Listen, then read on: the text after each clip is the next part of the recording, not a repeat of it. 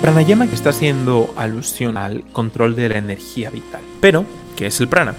Prana, de acuerdo a la filosofía hindú y al sendero del yoga, es la energía sutil e inteligente que lo permea todo. Dentro de nosotros, dentro de los seres humanos, es la fuerza vital. Se dice que todo lo que existe, ya sea animado o inanimado, está impregnado de prana. Es la esencia misma que da vida y movimiento a todo cuanto existe. Es tanto el aliento que nos da vida como la fuerza que mantiene en movimiento los planetas y estrellas. Igualmente se dice que es a través de esta energía vital que nosotros conectamos con la divinidad, con el absoluto, y de esta manera comprendemos nuestra verdadera naturaleza. El prana fluye en nosotros a través de canales sutiles llamados nadis. Cuando estas vías se desbloquean y se purifican a través de las prácticas yógicas, por poner un ejemplo, el prana fluye libremente y nos proporciona salud, vitalidad, claridad mental. Todo tu cuerpo es energía condensada que se está expresando a través de distintas formas. Generalmente está puesta en el exterior, está puesta en los sentidos, te está permitiendo conocer, recibes impulsos electromagnéticos a través de todos tus sentidos, la mente los interpreta y te crea de manera interna la pantalla de realidad, que está sujeta a tu interpretación. Por eso es que, por poner un ejemplo, una persona, dos personas que van al mismo restaurante y piden exactamente lo mismo, su experiencia puede variar drásticamente. ¿Por qué? Porque una persona a lo mejor le pidieron matrimonio en ese restaurante y a la otra persona la estaban dejando. Esto es un ejemplo muy simple, pero sirve para ilustrarlo muy bien. Si esas personas, alguien les pregunta, oye, ¿qué tal está ese restaurante? Hay muchísimas probabilidades a que la persona que la, que la dejaron, que rompieron con ella, te diga, pésimo, terrible, a lo mejor no te dice ni siquiera por qué. Vamos incluso un paso más allá. Puede que le hayan servido un platillo en perfectas condiciones y le haya caído mal.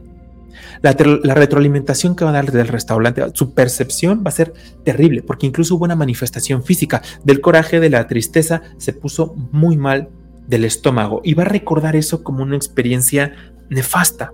Nefasta, nefasta. Cuando, oye, este restaurante, así no, qué asco, no vayas, te, no te lo recomiendo.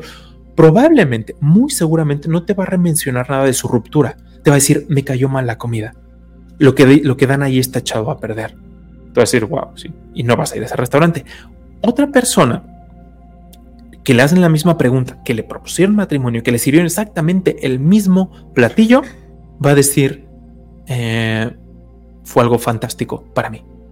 Eh, la comida deliciosa, muy, muy, muy rica y hasta me pedí un postre y te recomiendo los postres, te recomiendo la tarta de no sé qué y es un restaurante que está increíble, la iluminación, los meseros super serviciales. No te voy a decir que ahí le propusieron matrimonio, probablemente, probablemente sí, pero probablemente no. Pero esa persona, ¿cuál fue su experiencia? Tuvo un impacto gigantesco de energía, se experimentó una gran cantidad de felicidad, liberó dopamina. Por ende, sus sentidos estuvieron más receptivos. Dijeron, wow, esto está delicioso. A lo mejor la comida era más o menos. No estaba echada a perder, pero tampoco era, wow, y la tarta, a lo mejor tú le haces caso a la persona, vas y dices, pues no, el servicio la verdad que estuvo pues normal y la comida estuvo normal. Pero esa persona lo interpretó diferente, porque probablemente también no te contó que los meseros se juntaron y le sonrieron y le, abrazaron, felicidades, pero sí te das cuenta cómo fue una experiencia. ¿Por qué les cuento esto tan quizá mundano y lo relaciono con el pranayama? Porque toda tu energía, todo el, todo el prana, energía Shakti, energía Kundalini, fluye al, al exterior para que tú puedas interpretar, conocer con los sentidos, conocer con el aspecto que en sánscrito llamamos manas. Manas conoces la mente ciega, conoce a través de los sentidos, de esos impulsos electromagnéticos que va recibiendo. Luego interpreta a través de Buddhi y a través de Chitta, que son los otros dos aspectos de la mente, siempre liderados por el ego, que se llama Ahamkara la conciencia de individualidad, el yo. Sin esta conciencia no podemos experimentar nada, ¿sale? Entonces es todo un proceso interno que generalmente está sucediendo. Estos estímulos, respuestas, conocemos, interpretamos, utilizamos el intelecto, la lógica, esto es Buddhi, y creamos esta pantalla enorme de realidad. Utilizamos las memorias pasadas, utilizamos la imaginación y tal cual tenemos nuestro mundito que estamos interpretando de formas sutilmente o radicalmente distintas a las de alguien más. Y ahora, para ir más allá, Eknath Ishwaran, que es el autor de un libro fantástico que se llama eh, La esencia de los Upanishads, te voy a dejar unos, un par de capítulos aquí en, la, aquí en la descripción, nos pone un ejemplo fantástico para que lo apliquemos a día de hoy. Creo que nos da herramientas al tiempo que motivación e inspiración para actuar. Escucha el ejemplo que da Ignatius Así como inferimos las propiedades de las fuerzas físicas a partir de los efectos que podemos observar, los efectos de las fuerzas sutiles en nuestras vidas hacen posible describir su funcionamiento de manera científica. Una vez, el maestro de la secundaria de nuestro pueblo explicó el campo de fuerzas alrededor de un imán, algo que no podíamos ver, pero que era tan real como el propio imán. ¿Te gustaría verlo invisible? preguntó dramáticamente. Con el don de un mago, espolvoreó una fina capa de limaduras de hierro sobre una hoja de papel y colocó el imán por debajo. Ante nuestros ojos, las limaduras se desplazaron para formar dos grandes remolinos ovalados. Imagina eso alrededor del imán, dijo triunfalmente. Así es como se ve el magnetismo. Bajo el mismo criterio, podríamos ver las fuerzas que componen al cuerpo sutil también. Los deseos, las compulsiones, los gustos y aversiones rígidos, todos ellos son fuerzas increíblemente potentes. Con un poco de desapego, podríamos sentir que nos están empujando en direcciones a las que en realidad no queremos ir de la misma forma en que un bully empuja a un niño más pequeño fuera del camino. Mira la hostilidad. Al igual que el magnetismo, tiene efectos específicos y predecibles. La próxima vez que te encuentres dando vueltas con un peso bajo tus hombros, ya sea mental o emocional, siéntate con un grupo de amigos. No te unas, simplemente siéntate ahí, como si dijeras, impresionenme.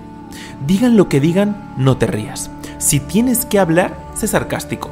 Así como un imán polariza las limaduras, el estado de ánimo pondrá en marcha una ola de irritación que reorganizará los sentimientos de las personas si después de la reunión preguntas a tus amigos cómo fueron las cosas, te vas a dar cuenta que quizá uno de ellos pudo haber llegado a su casa y maldecir a su gato.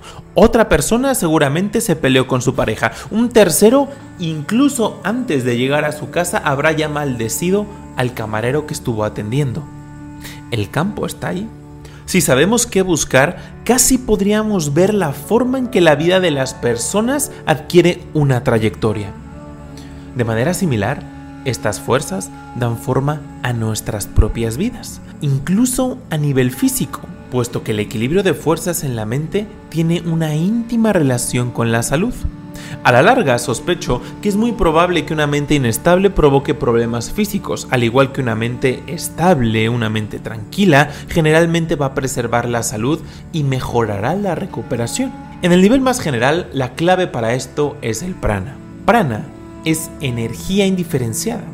Así como el cuerpo sutil subyace al físico, el prana subyace a todas las expresiones de la energía física con las que estamos familiarizados como por ejemplo la energía electromagnética, la gravitación y las fuerzas incluso que hay dentro del núcleo del átomo.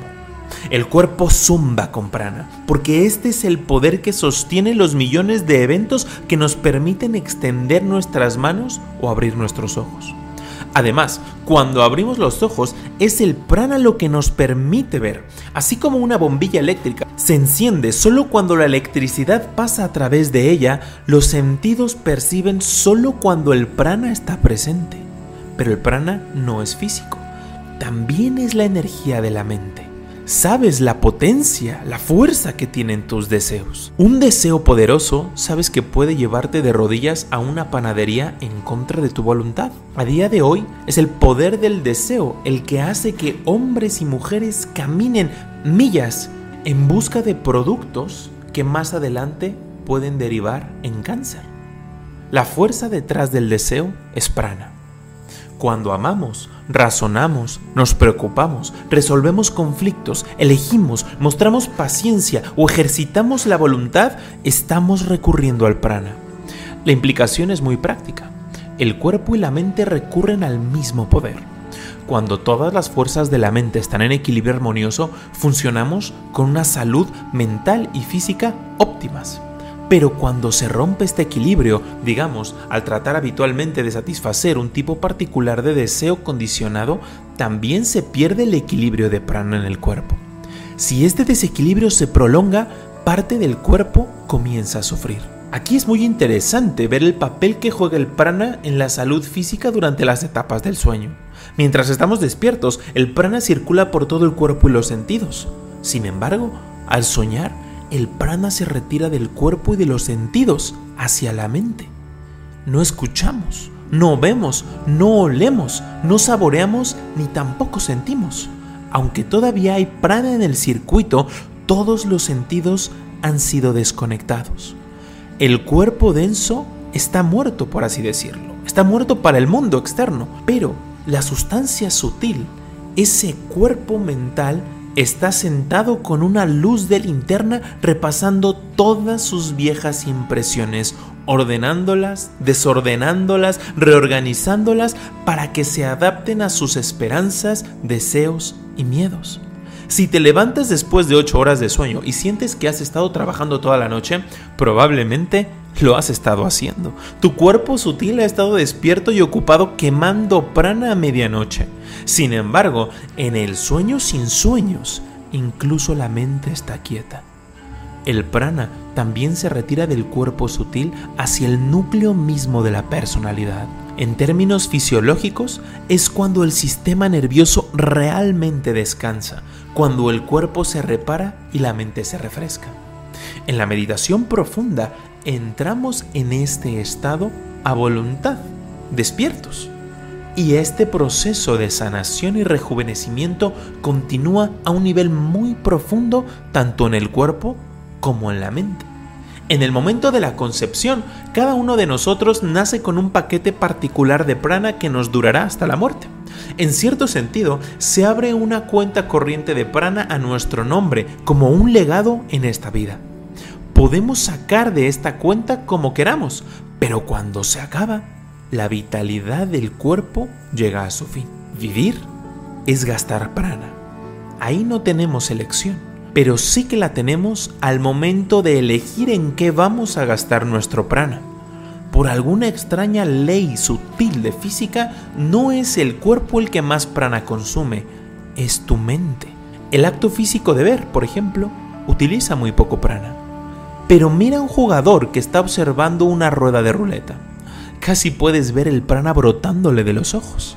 El deseo egoísta abre nuestros sentidos y el prana brota Abundante prana significa mayor resiliencia, mayores reservas de energía para capear las tormentas y el estrés de la vida. Hasta este punto puede haber alguna conexión con lo que el Dr. Hans Seiler, un brillante pionero en la investigación del estrés, llamó energía de adaptación. Cada organismo, observó Celie, tiene una capacidad particular para adaptarse al estrés en su entorno. Si una rata de laboratorio se deja en un frío extremo, por poner un ejemplo, su cuerpo pronto va a aprender a adaptarse a sus nuevas condiciones, quemando la comida de manera más eficiente y perdiendo menos calor a través de la piel. Una vez que se han adquirido estos mecanismos, es capaz de resistir condiciones aún más frías, en las que una rata normal perecería. Si tiene suficiente comida, preguntó Celia, ¿no debería poder seguir resistiendo las bajas temperaturas indefinidamente? Sin embargo, por extraño que parezca, después de unos meses, la resistencia falla. Después de esto, no puede soportar ni siquiera una pequeña caída de temperatura. La energía física, las calorías siguen siendo adecuadas, pero algo más. La energía de adaptación se ha agotado por completo. Celie no trató de explicar esto, simplemente observó. Pero mucho de lo mismo también es cierto para el prana. Por supuesto, si vives en un mundo contaminado con smog, puedes tener mucho prana y aún así sucumbir a la enfermedad pulmonar. Si juegas al fútbol a los 80 años todavía puedes romperte una pierna. En tales casos, todo lo que el prana puede hacer es brindarle más resistencia. La duración de la vida humana, comentó el Dr. Celie, parece estar determinada principalmente por la cantidad de energía de adaptación disponible nuevamente sustituye prana y creo que esto es bastante correcto, excepto que no solo es la cantidad, sino también la rapidez con la que se consume esa cantidad. Cuando tenemos algún control sobre las fuerzas de la mente, el prana se conserva y la vitalidad se extiende por mucho tiempo. Lo maravilloso de esto es que es experimental. Tú puedes hacer el experimento con tu propia mente y con tu propio cuerpo. No existe en realidad una conexión necesaria entre la vitalidad y la edad. Muchas personas hoy en día, incluidos los médicos, creen que la senilidad es inevitable, ya que los efectos fisiológicos del envejecimiento y la decadencia afectan al cerebro. Vale la pena repetir que esta suposición no es del todo correcta. Es posible que no se pueda escalar el monte Everest o nadar 70 vueltas olímpicas cuando uno tenga 81 años. Esto lo concedo. El cuerpo es físico y cualquier vehículo comienza a desgastarse con la edad, pero estoy hablando del conductor. Incluso a los 80 años puedes tener una mente clara, un buen juicio y una voluntad poderosa si tienes prana. Por el contrario, la senilidad no se limita a la vejez. Para lucir avejentados de cuerpo y mente, no tenemos que ser viejos. Simplemente tenemos que tener una mente rígida. Con el tipo de vida que muchas personas llevan hoy en día, es posible que no tengan que esperar a la jubilación. La senilidad puede comenzar en los años 30 o 40 donde está presente el prana, el cuerpo y la mente están activos y resistentes. Si por poner un ejemplo tienes un millón de dólares en el banco, no te molestaría perder uno o dos dólares. Es lo mismo cuando tienes inmensas reservas de prana. En el momento de su muerte, se dice que Mahatma Gandhi solo valía dos dólares en posesiones materiales. Pero era un multimillonario en prana. También pasó su vida como un multimillonario. Dio su vitalidad libremente a todos. Desde la edad de 24 años, cuando se fue a Sudáfrica como un abogado poco prometedor, Gandhi gastó prana a diestra y siniestra para aliviar las cargas de las personas y ayudar a resolver sus conflictos. ¿No dicen los financieros que para ganar dinero hay que gastarlo? Gandhi gastó prana para generarlo en los demás, y generó tanto que por primera vez en la historia una nación que había sido explotada durante cientos de años pudo, sin violencia, sacudirse la dominación del mayor imperio que había tenido el mundo. Y no en enemistad, sino en amistad. Las personas cuya cuenta bancaria está en dos cifras, por otro lado, se preocupan todo el camino por el supermercado. Lo cuentan todo mantienen un total acumulado, comparan cada pequeño artículo con los demás. De manera similar, cuando el prana está disminuyendo, te vuelves inseguro, vacilante, te pones a la defensiva, completamente abierto al estrés de la vida. Nada es más trágico que una cuenta limitada de prana. El prana trae fuego a la persona, brillo, brillantez, vigor, salud, sensibilidad, una mente fina. Cuando se extrae el prana en exceso, por lo general, debido a los deseos egocéntricos, la última parte de la vida se vuelve realmente dolorosa. Los deseos siguen ahí, pero la capacidad de satisfacerlos se ha ido por completo. Para aquellos que han jugado demasiado con sus sentidos, especialmente con el sexo, casi se puede ver que los ojos pierden su brillo la piel pierde su resplandor, la voz pierde su timbre, toda la personalidad parece estar cubierta por un manto mortuorio. Sin ánimos de hacer un juicio moral, no puedo evitar pasar por las calles de un distrito en San Francisco sin una punzada de lástima por los que veo. Hombres y mujeres cuyo prana se ha consumido por completo, pero cuyos deseos y adicciones permanecen. Los letreros y anuncios tienen un mensaje diferente para mí. Pon tu vitalidad, Pon tu creatividad, pon tu resistencia a las enfermedades y te daremos unos minutos de placer, unos minutos de emoción. Si no te satisface, vuelve, pero no te sorprendas si el precio es más alto. Pranayama. Ahora sí, cuando hablamos de pranayama, es decir, te vuelves consciente de esa energía. Hola, amiguito. Este, de esa energía que está fluyendo al exterior y por medio de la respiración vas dirigiendo de la respiración consciente y enfocada, eso es pranayama, vas retirando esa energía del exterior, de los objetos, de los sentidos, para ir percibiendo posibilidades superiores. Para ejecutar pranayama de la forma correcta, Patanjali, que es quien enumera este octuple sendero del yoga, nos habla primero del comportamiento de los llamas y niyamas. Si no tienen idea que es eso, busquen universo hindú llama y niyama, porque ahí está bastante extendido. Es el comportamiento a nivel externo. Se dice que es el primer pranayama, el primer control a nivel externo, es decir, deja de, deja de maltratar esa energía a nivel externo y empieza poco a poco a regularla, cada vez purificarla y después de los llamas y niyamas es asana. Antes de practicar pranayama es siéntate. A veces pensamos que asana es simplemente las posturas físicas y torcernos de 20.000 formas. No. Hatha Yoga, que es esta rama del, yoga, es muy, muy bueno para la salud, para energetizar el cuerpo, incluso para la mente. Pero eso es la punta del iceberg. Es la punta del iceberg.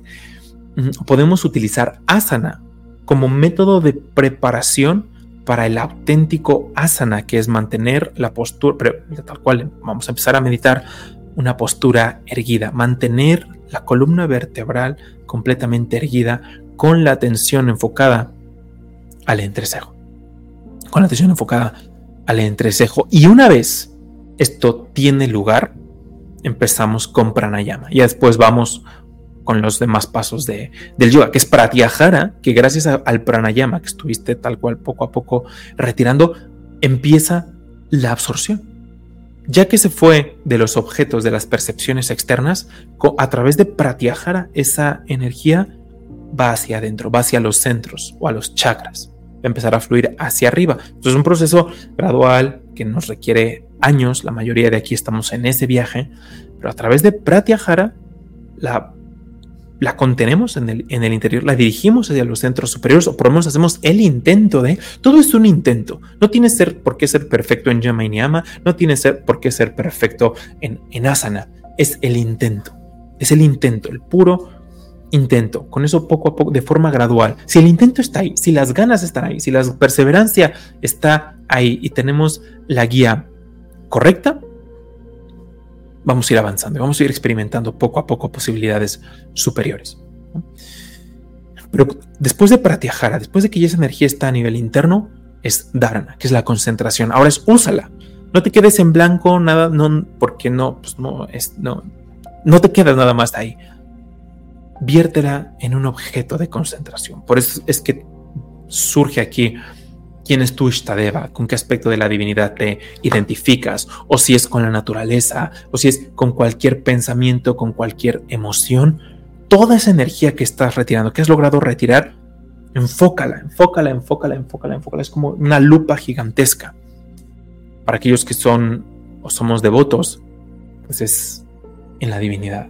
Me concentro la divinidad, me concentro en la dicha, me concentro en la compasión, o me concentro en el amor, o me concentro en esta paz que poco a poco está surgiendo. Y después viene la auténtica meditación, que es Diana, que te empiezas a fundir con tu objeto de concentración.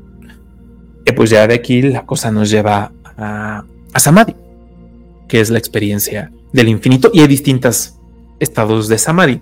Uno es el primero que se, que se describe, Sadik al-Pasamadi, que es experimentas tal cual, mm, o por lo menos un esbozo en los primeros niveles, quizá eh, experimentas a la divinidad, pero todavía tienes una conciencia de separación. Dices, yo estoy aquí, la divinidad está allá. Pues estamos llamados a fundirnos en la divinidad.